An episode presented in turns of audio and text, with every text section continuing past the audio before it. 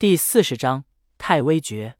此诀名为太微。汉赋有云：“出子宫之素素兮，即太微之朗朗。”太微者，上元之名，列北斗之南，以五帝为枢，九卿为衡，取至极精妙之意也。老人让他伸出双手，放在腹前，掌心相对，继续道：“咱们今天要练的是来自太微诀的苍灵术，具体练习方法：端坐调养，静思节律，掌弓双心相对于一气一息之间，百合有度，张弛有法，呼吸恍兮，其中有象。”恍兮呼吸，其中有物；苍有灵犀，其绝在神。刘伟听老人一大段一大段的口令，也不着急，反正有过耳不忘的老仙，他只管学老人的姿势摆弄，双手开始一开一合的动作。老人看他掌握动作，道：“苍灵术的动作就是这么简单。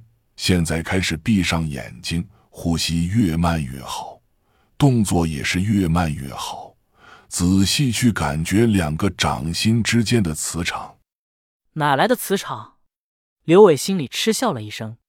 老人一个响头敲了过来，喝道：“再说一遍，呼吸越慢越好，动作也是越慢越好。”我去，这响头的力度和位置，还真是熟悉的配方和熟悉的味道。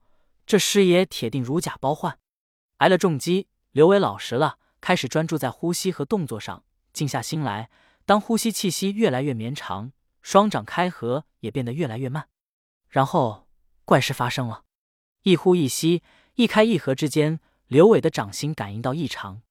拉开掌心有一股吸力，合拢掌心有一股斥力，确实像两块磁铁一样。有了，有了！刘伟兴奋不已，喊道：“师爷，师爷，真的有感觉！”老人镇定如常，又一个响头。敲上刘伟的头顶，别大惊小怪，记住这个感觉，玩味这个感觉，沉浸这个感觉，这就是苍灵术的全部了。从现在开始，你练你的，我说我的。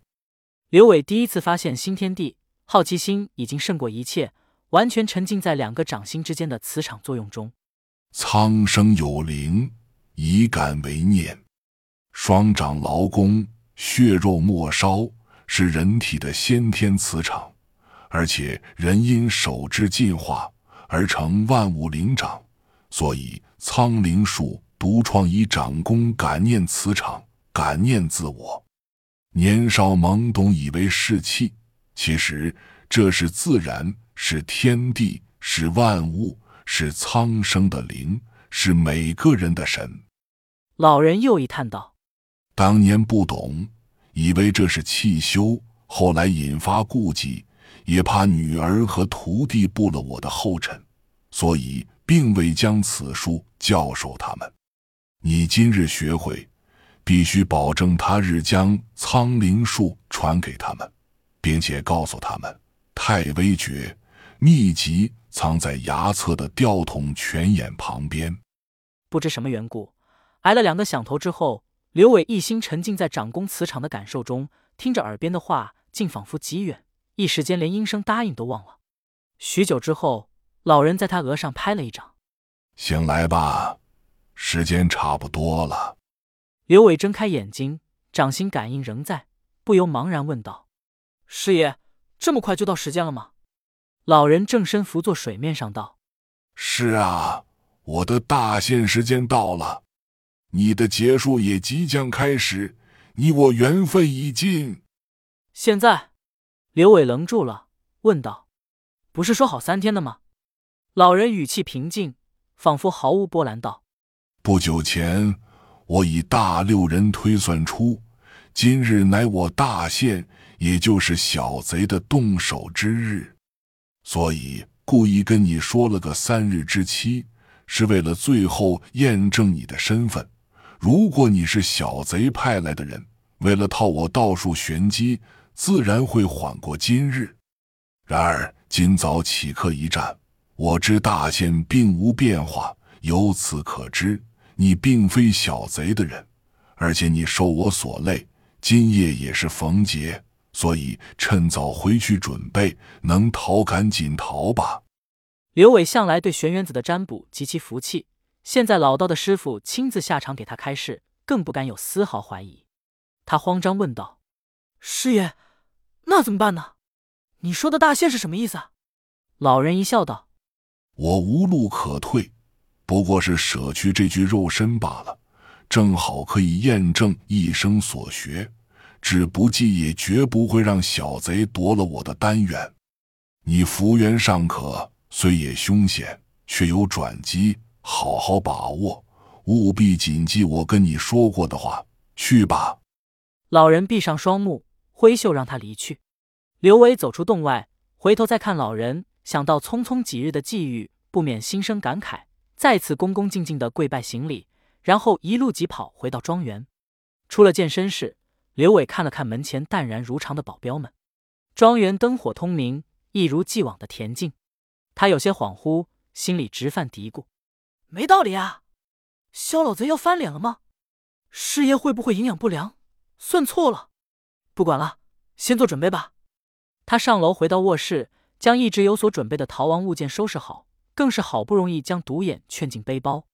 拉开窗帘，刘伟俯视整个庄园夜景，盘算着一直以来跟老仙琢磨的逃跑大计。以前住在玄武北树，只要拎包跑到庄园围墙，翻过去就是市郊公园了。就算被监控发现，仗着跑得快，逃跑的机会大把。从凤鸣树开始跑。难度确实有点高，因为地处庄园正中，离园墙的距离更远，树门还有保镖。深更半夜背包离开，他这个假姑爷要摆平的人可不少，还真是到了考验临阵磨枪水平的时候。正当大感为难之际，他万万意料不到的人出现了。肖若薇踩着高跟鞋，迈着急切的步子，噔噔登上了楼。一身名媛盛装的肖若薇径直到了他门口，脸上香汗淋漓，铺头盖脸一句话。把刘伟问懵了，你去地宫了？刘伟暗叫糟糕，果然一如师爷所料，芭比 Q 了。他后悔迟了一步，刚刚一直在犹豫，没有当机立断就跑。现在肖若薇挡在面前，他还不是对手，除拼死一搏，已经没有退路。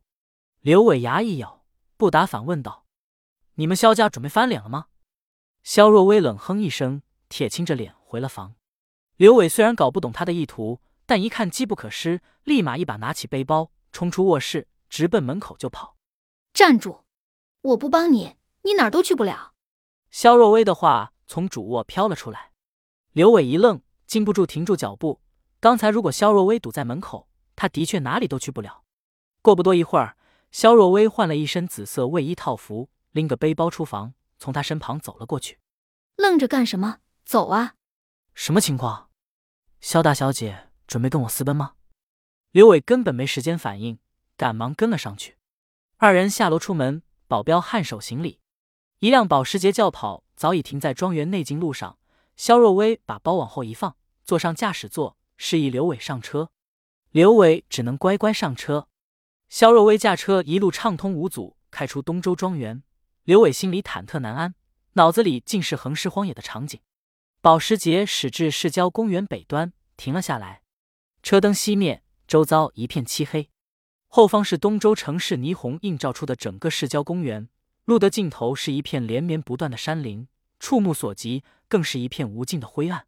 逸飞正在赶回庄园的路上，他接到宗主指令，要将你囚禁起来，理由是擅闯地宫。宗主指令？若薇竟然对萧远秋用了宗门称呼。不等刘伟细想，萧若薇拎起后座背包递给刘伟，下车。刘伟茫然接过沉甸甸的背包，开门下车，问道：“你这是什么意思？”“你走吧，我累了。”萧若薇语气有些伤感。“从此以后，你与萧家不再有任何关系。此生如果还有再见之日，你我对面不相识，从此陌路人。”油门升起，肖若薇再也不看他一眼，轰一声驾车离去，逐渐消失在山径上。刘伟正在原地，半晌反应不过来。人生啊，如梦啊！从师爷预警到若薇带他出庄园，前后不到二十分钟，他完全没有想到事情进展如此之快。上个小时，他还在肖家庄园衣食无忧的进行夜跑训练，这一刻，居然已经成了茫茫黑夜里的丧家之犬。等待他的将是无可预知的每时每刻。打开手机，定位显示他正在市郊公园西北角，面前的连绵大山正是加东联邦整个南方地区纵深最长的五岭山脉。他苦笑摇头道：“老仙，靠你了。”主人不用担心，没问题。只要周子昂暂时不知道咱们的去向，有一到两天的准备，咱们就能轻松躲进五岭山脉。老仙保证，再精良的装备，再精明的猎人，也找不到咱们的踪迹。刘伟心下稍安，但转念又想到自己除了避祸，居然已经无处可去，就连曾经十几年的家姥姥的棚户房也成了过去式，顿时胸中一阵烦闷。他忍不住朝着眼前黑暗大喊了一声，将心中郁闷发泄出来。叫声惊起一群夜鸟，从林中飞出。这时，手机铃声响起，竟是施若仪。